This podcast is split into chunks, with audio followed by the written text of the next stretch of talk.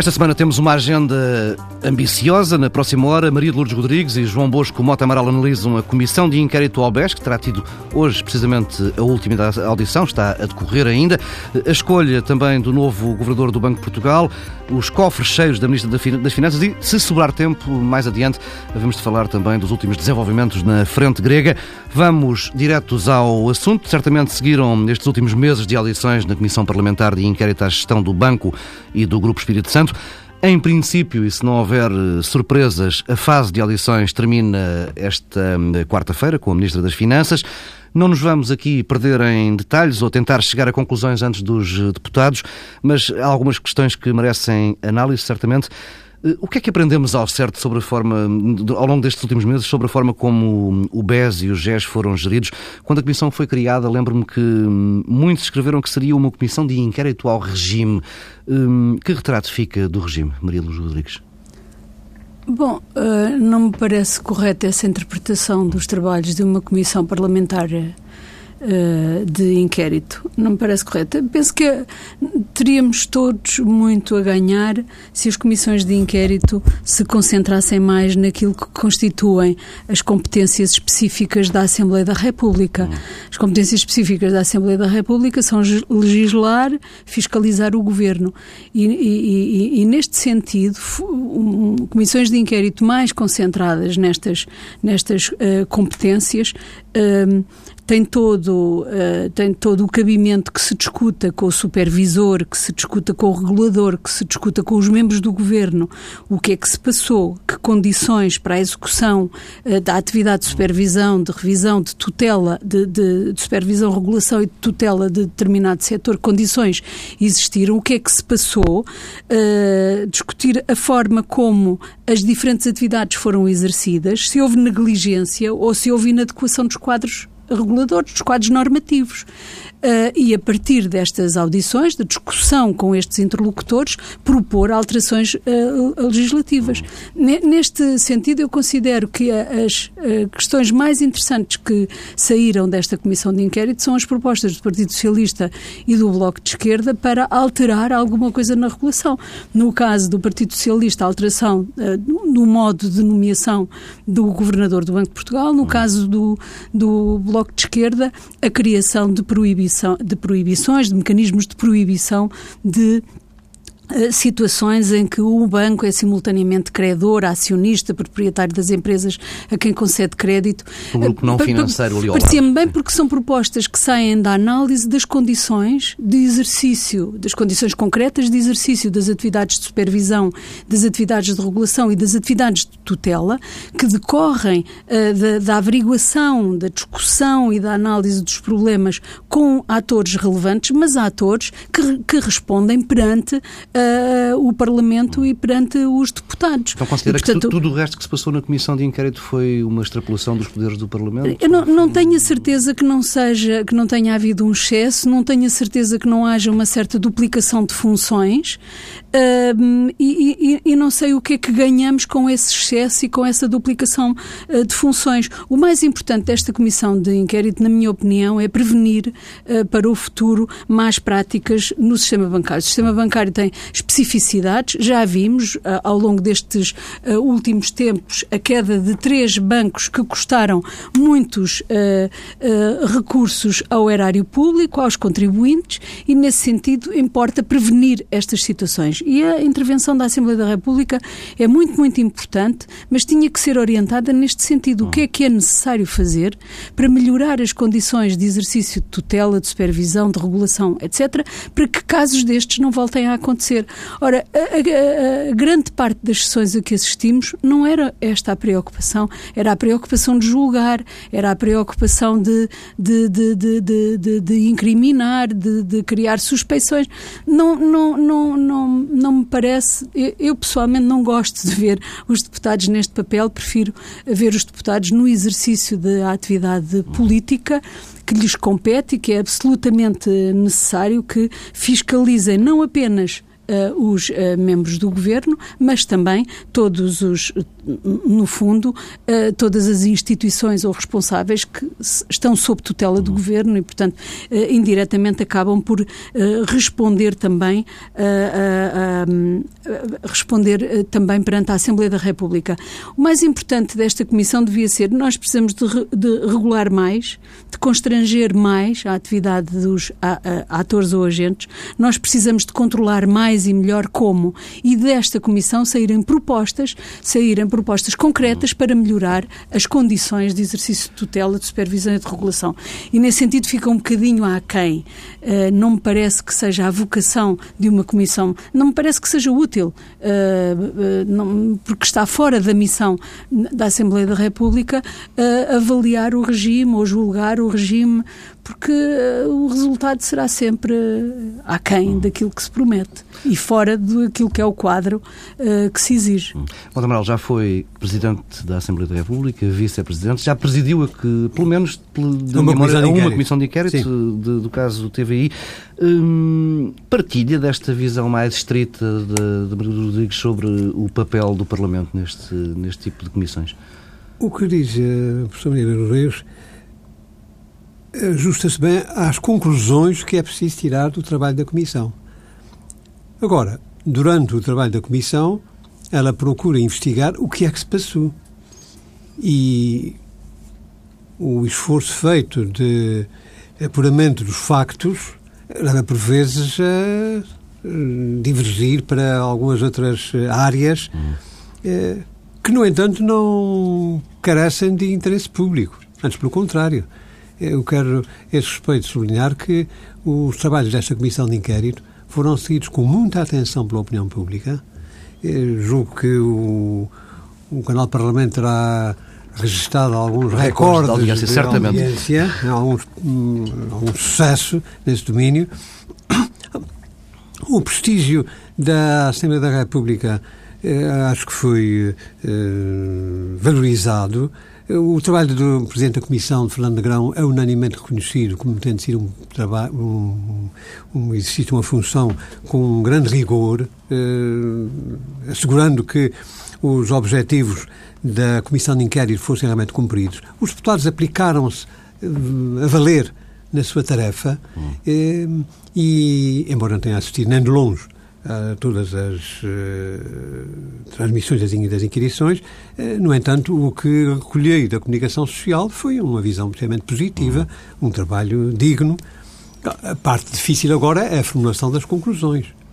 Mas, se porventura aconteceu, e aconteceu, que ao longo das, das inquirições eh, assistimos a alguns espetáculos tristes de faltas de memória seletivas, aliás, de eh, dificuldade em assumir responsabilidades, de, o jogo do empurra para uns e para outros, uh, talvez tenha tido conclusões não sobre o funcionamento do, do nosso regime político, mas uhum. sobre o funcionamento de certas áreas da atividade bancária e da atividade empresarial ligada a, aos bancos. Acho que é resultado desta comissão de inquérito, uma atitude mais exigente uh, sobre o setor bancário. Nesse ponto subscrevo o que diz a professora Maria dos Rodrigues. E isso não pode ficar hum, uh, assim ao desdará, como, como talvez tenha acontecido. E... Acredita que é inevitável que saia desta comissão uma espécie de manual com, com, com, sugestões para alterar a forma como, como o regulador exerce o seu poder? Eu acho que sim. Essa é uma das áreas onde manifestamente se revelaram algumas insuficiências. Uhum. Eu, se o regulador chega, como ainda hoje, como, ainda ontem aconteceu, uh, à comissão de inquérito e diz que tomou conhecimento pelo jornal disto, daquilo e daquele outro, eu pergunto, mas então que regulador é este? Que é preciso ir ler o Expresso no, ao sábado para saber o que é que está passando no setor bancário. Há qualquer coisa que falha, e, tal como já tinha acontecido noutros inquéritos anteriores, a propósito de outros casos lamentáveis ocorridos no, no setor bancário, é, é, é preciso é, ter em conta que a supervisão deve ser eficaz. É uma tarefa de altíssima responsabilidade.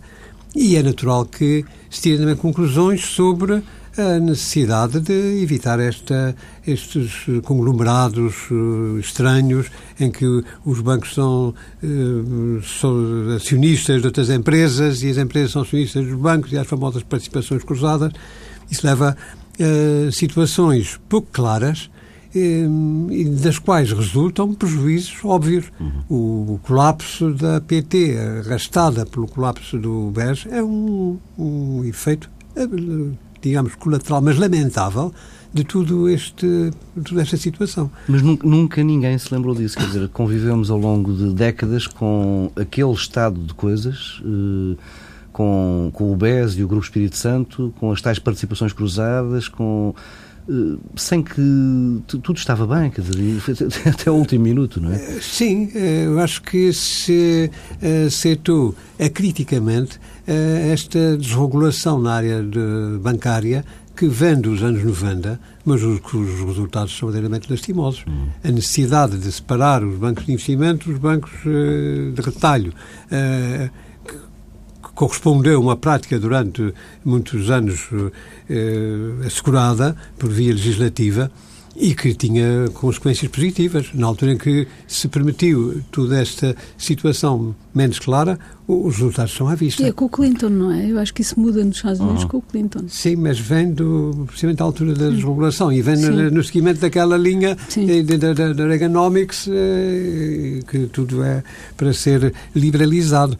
E, bom, eh, esta, ehm, daqui se resulta, parece-me, um, isto acho que é vantajoso, a implosão do mito liberal da eficácia da gestão privada pelo menos em alguns casos, não dá resultado. Sim. Houve até um dos deputados que se conheceu que, em função do que ouviu na, na Comissão de Inquérito, deixou de ser liberal. Assistimos agora ao Dr. Mota Amaral a ultrapassar-me pela esquerda. e atenção, é verdade, é isso. Vai ter muitas surpresas do mesmo género. Mas. Eh, mas até o felicito por isto, porque o professor eh, Carlos Abreu Amorim, porque não há dúvida que o contacto com a realidade e o choque da realidade é ajuda é? a clarificar alguns preconceitos. Uhum. Esperam que, que esta seja uma, uma comissão que, que escape uh, à, à, regra até agora, ou seja, que seja uma, uma comissão com conclusões menos partidarizadas. Temos sempre duas fases nestas comissões parlamentares de inquérito. Primeiro temos a parte de, da inquirição ou das audições. Depois vem o relatório e aí é que aí, tudo corre mal. Aí é que as coisas estão mais difíceis. Porque invariavelmente temos relatórios aprovados por uma qualquer maioria que esteja uh, no poder uh, e que tenha a maioria dos assentos no Parlamento e o voto contra de toda a oposição. Maria Lourdes Rodrigues, tem eh, algum feeling daquilo que se passou nos últimos meses eh, de que poderemos eh, esperar aqui um resultado diferente? Não sei se podemos esperar. As reações às propostas do Partido Socialista e do Bloco de Esquerda por parte dos, dos partidos que formam a maioria não são passíveis de esperar outra coisa que não seja uma certa radicalização. Uhum e uma grande dificuldade em chegar a um compromisso, a uma avaliação uh, mais isenta. Mas vamos ver, uh, vamos ver em alguns momentos da, da, da, das audições, em alguns momentos de funcionamento da Comissão Parlamentar, o jogo estava bastante uh, confuso, não é? Uhum. Os alinhamentos estavam bastante confusos, mas eh, vamos ver, era, era muito importante, na minha opinião, que desta comissão de inquérito saíssem propostas concretas para melhorar a regulação e a supervisão uhum. do sistema bancário. Isso eu penso que era a coisa mais importante. E elas deviam ser, de facto, deviam resultar de um compromisso entre os diferentes uh, partidos que têm presença na Assembleia da República para termos a garantia de uma. E a, e a, Assembleia da República devia ser mais envolvida nesta questão da regulação do sistema bancário, justamente porque ele não é um qualquer setor de atividade económica, hum. ele é um, uh, um setor da atividade económica com características específicas, muito exigentes, como podemos ver nestes últimos anos, e nesse sentido a proposta do PS de o envolvimento da Assembleia da República na designação do Governador do Banco de Portugal parece-me que ia já neste sentido de uma maior exigência uma maior responsabilidade, mas também uma partilha diferente do que é essa, uh, do que é a exigência de transparência e do que é, uh, do que é a partilha de responsabilidades. Tenho a certeza absoluta que se o governo de, se o governador do Banco de Portugal respondesse não apenas perante o governo, mas também perante a Assembleia da República, uh, teríamos tido resultados diferentes nestes dois últimos anos, se já tivéssemos. Porque a questão é crítica. De facto, tudo mudou no sistema bancário com a, a, a entrada no euro e depois, mais tarde, com a crise uh, financeira internacional e com a crise do euro ficou evidente que, uh, por um lado, mudou e que ainda era necessário mudar mais. Uhum. E assistimos a várias mudanças na supervisão, na, na regulação bancária, na, na, nas competências e nas exigências que se fazem hoje aos bancos uh, centrais, uh, aos bancos de, de, cada país, neste caso ao, ban ao Banco de Portugal.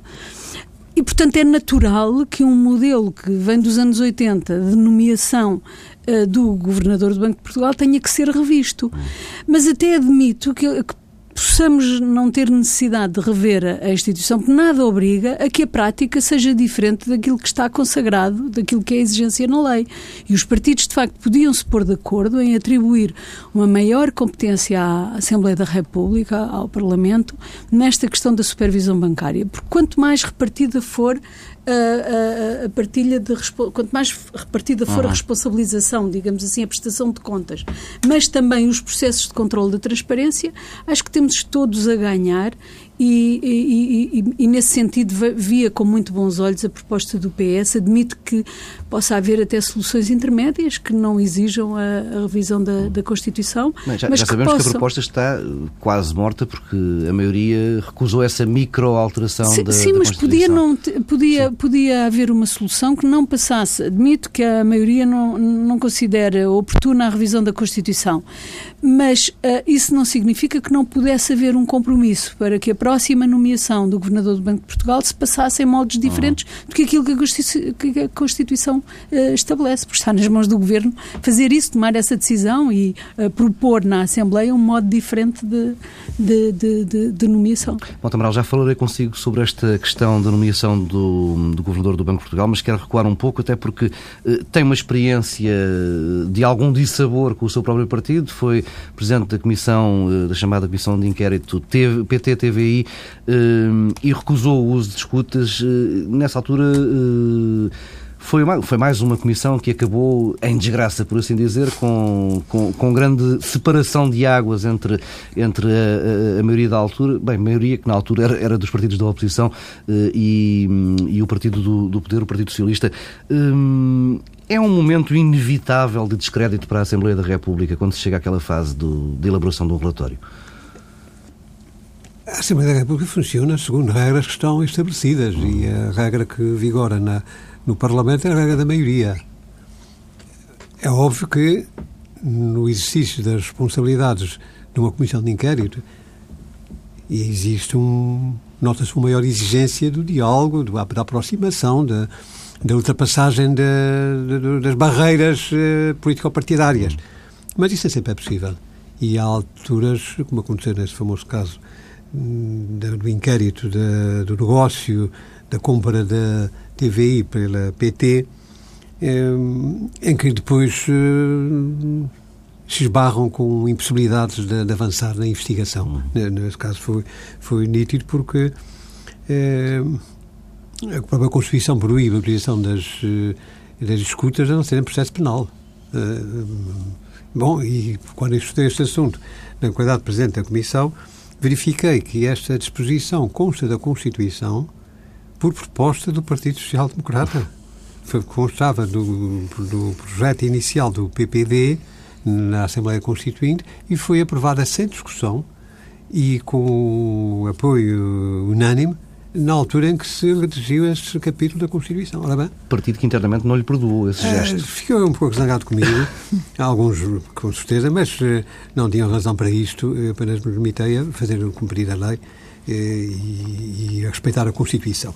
Eh, portanto, a Comissão acabou eh, num, num certo impasse, não conseguiu apurar os factos que pretendia com os elementos que foram disponibilizados na altura vários dos inquiridos eh, invocaram a garantia constitucional de não se usarem da palavra não, para não se auto-incriminarem. Hum. Eh, portanto, tudo aquilo acabou, digamos, sendo esturro por todos os lados. Eh, bom, mas a Assembleia da República não há quem faz uh, a investigação do, do atos criminosos. Isso compete ao Ministério Público.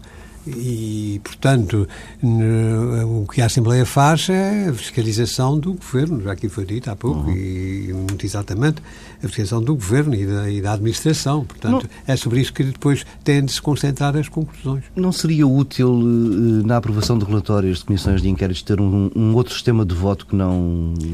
que escapasse à lógica da, da maioria? Em alguns países, eh, as comissões de inquérito são obrigatoriamente paritárias. Eh, portanto, não, mas não é o caso da, da nossa. No fundo, um, um partido, um voto. República. Não é? Exato. Mas aqui não é o caso da Assembleia da República eh, e, e, e, essa regra também é democrática, a regra da maioria, portanto, não, não posso eh, condenar por isso. Em todo caso, tanto o facto de, se essa comissão de inquérito ter sido criado um grande interesse na opinião pública e ela ter sido acompanhada com uma atenção muito grande, existe para os deputados que fazem parte dela uma exigência maior de produzir conclusões que sejam credíveis e que sejam prestigiantes para o Parlamento e, sobretudo, correspondam às necessidades que se verificam nesse domínio. Já que o colapso do BES é, um, é gravíssimo para a nossa economia. Acho que nós não vimos ainda todo o mau efeito deste colapso. Isso vai arrastar muito mais, há mais empresas que vão eh, cair, há mais gente que vai ficar desempregada. Já temos o problema terrível das pessoas que aplicaram as suas poupanças, quer no, no aumento da capital in extremis, quer nos famosos comercial, papéis não? comerciais. E que estão uh, com grandes quebras das suas poupanças e, em alguns casos, até com ameaça à sua própria segurança financeira, pessoas idosas, uh, que vêm assim problemas humanos até muito melindrosos. Uh, de modo que... que... é preciso que haja conclusões que sejam uh, rigorosas e que sejam eficazes para evitar um novo problema desse género, uhum. desse ponto subscrevo integralmente o que disse a professora Já agora aqui um, um, um, pequeno parênteses. Admite que o Estado venha a assumir responsabilidades no, na compensação dessas, dessas pessoas que perderam dinheiro no papel comercial, como propôs esta semana o Partido Socialista? Julgo que nessa matéria o Partido Socialista depois corrigiu o, seu, o seu dito e remeteu para o próprio novo banco essa uhum. Responsabilidade. É uma matéria que, na qual o, o Estado, através das suas eh, entidades responsáveis e do Governo, não está envolvido. A respeito, o Governo procurou deixar muito claro que está hands-off relativamente ao sim. problema do BES. E, eh, e imputa as responsabilidades, sim, ao, ao regulador, eh, à entidade da tutela. O Governo de Portugal tem uma magistratura que também é independente para o qual eh, responde hum, no final do seu mandato. Eh, se correr bem, hum, será renovado o mandato, se não correr bem, não será renovado. Mas eh, é uma matéria que está nesta área. O Banco de Portugal optou por, pela famosa resolução do Banco, era um princípio de uhum. resolução, uma medida muito bem, direi, inovadora, hum, pelo menos no nosso meio, e, e que levanta problemas muito sérios, das quais antevejo que vai eh, surgir uma conflitualidade judicial muito grande. Uhum. Isto tudo pesa sobre o, o, o novo banco e, e, sobre o Banco de Portugal, porque não, não tenho dúvidas que os, eh, as pessoas que considerem prejudicadas vão acionar o próprio Banco de Portugal. Não me esqueço de lhe perguntar a questão do Governador do Banco de Portugal. Maria Luz Rodrigues, esta questão do papel comercial, vê o Estado a cumprir aqui algum papel? Se, se, Uh, uh, apenas se o Estado, se o Governo, neste caso, teve alguma responsabilidade na decisão sobre o que ficava no banco bom e no banco mau. Uhum. Tanto quanto nos é dado perceber, é uma decisão do Banco de Portugal. Se foi uma decisão do Banco de Portugal, respeitando apenas aos dois bancos, o Banco Velho e o Banco Novo, é nesse quadro que o problema deve ser uh, resolvido. afetará os contribuintes e afetará, exigirá alguns recursos do Governo eh, se uh, não se resolver uh, a esse nível, ou na medida em que o problema do Banco Novo não se resolve no quadro das expectativas que está criado. De contrário, não vejo. Eu acho que é uma questão ainda que respeita à forma como foi uh, resolvido o problema do BES um, e é nesse quadro que tem que ser encontrada uma solução. Mata Amaral, agora sim, a questão do método de escolha do Governador do Banco de Portugal, Carlos Costa sai em junho, o PS propõe um sistema em que a escolha seja feita através de processo, decreto presidencial, depois de indicação pelo Governo e audição eh, parlamentar do candidato a governador. Hum, faz sentido?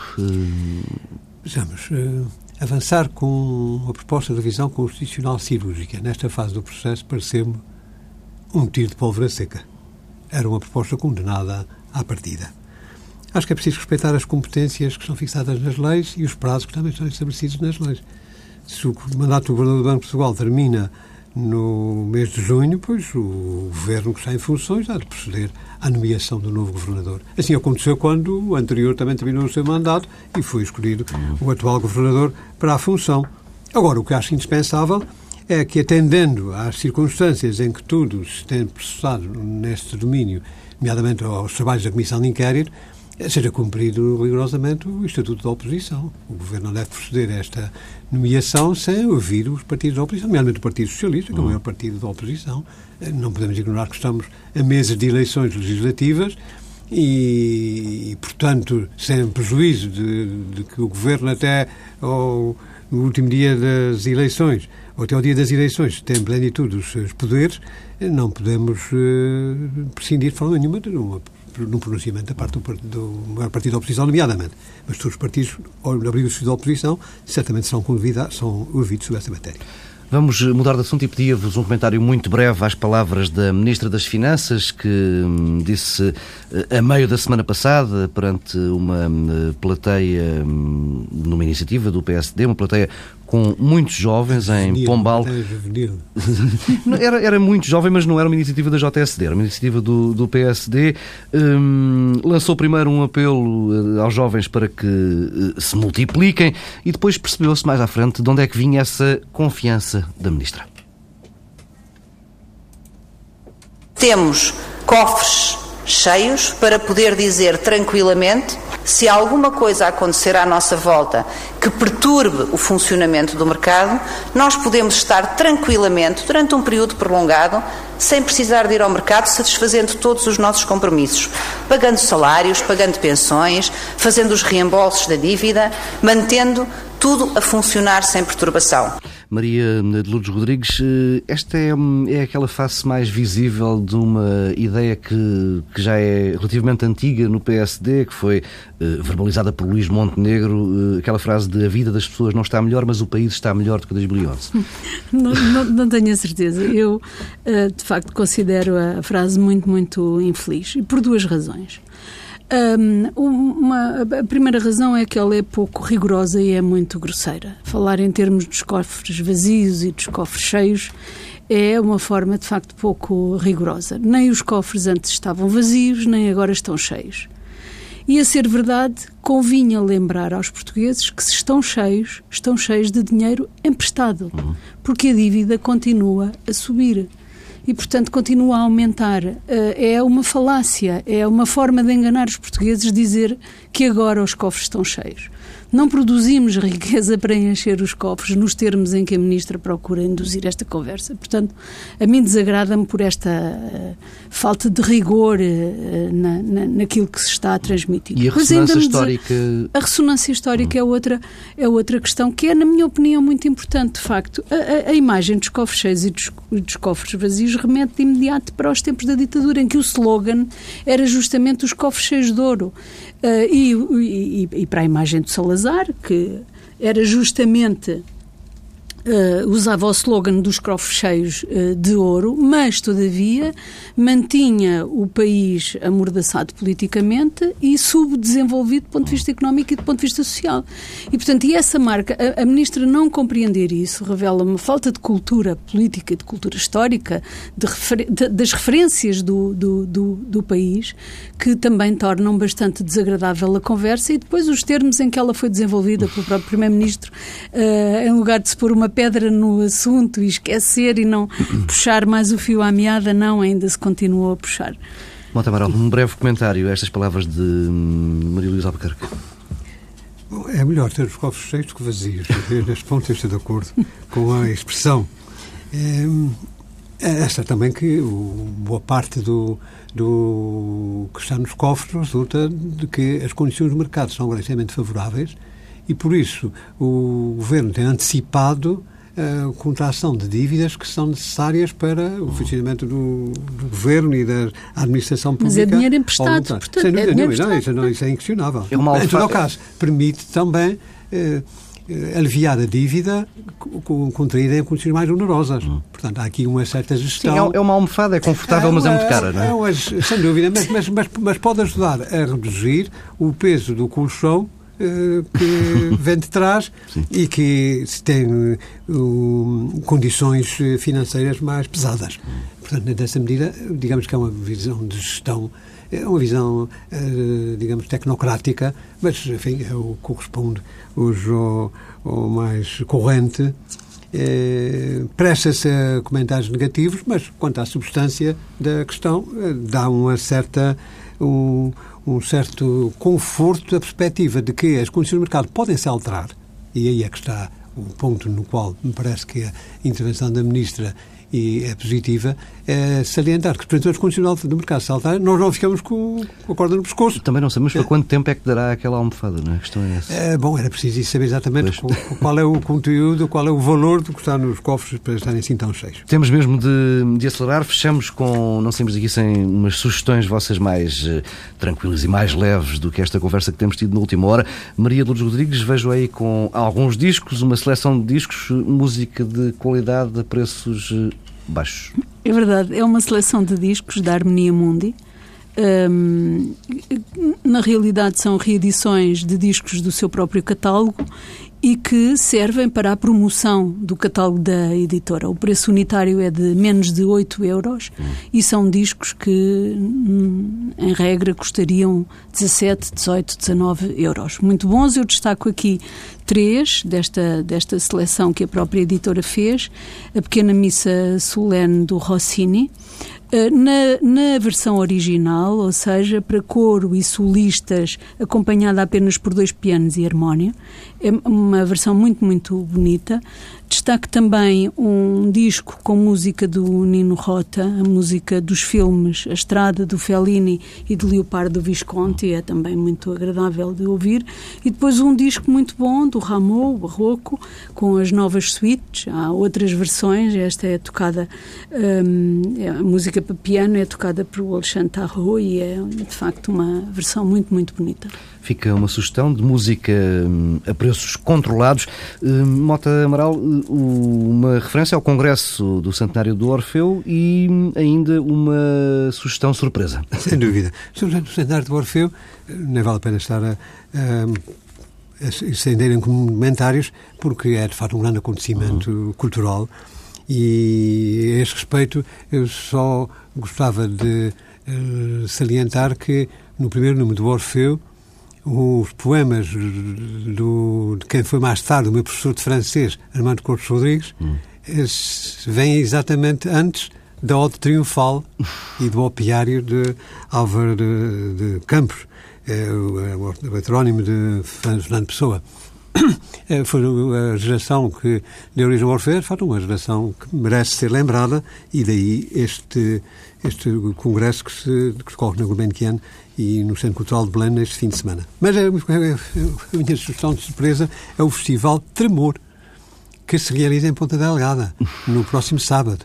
É, está ligado à, à comemoração do Dia da Cidade, do aniversário da cidade de Ponta Delgada, que é um bocadinho mais adiante, no dia 2 de Abril, mas é, é, consiste numa ocupação da cidade pela música. Hum. E desde as 10 horas da manhã do sábado até às 5 da madrugada do domingo, já contando com a alteração da ordem, porque o tempo agora muda no dia, eh, no próximo sábado, sábado a domingo, eh, há música para todos os gostos.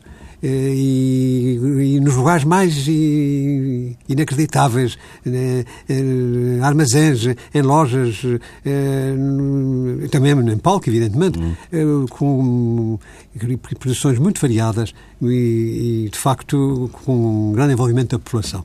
Em especial referência merece o espetáculo de Medeiros e Lucas, uma dupla que trabalha a música tradicional açoriana, confundindo-a com uma uh, linguagem moderna e que tem tido por isso um grande sucesso. Bem, fechamos com este tremor cultural uh, nos Açores, bem melhor do que outros que não têm por lá passado, felizmente. Uh, fica por aqui esta edição de Pares da República. Regressamos na próxima semana, à mesma hora.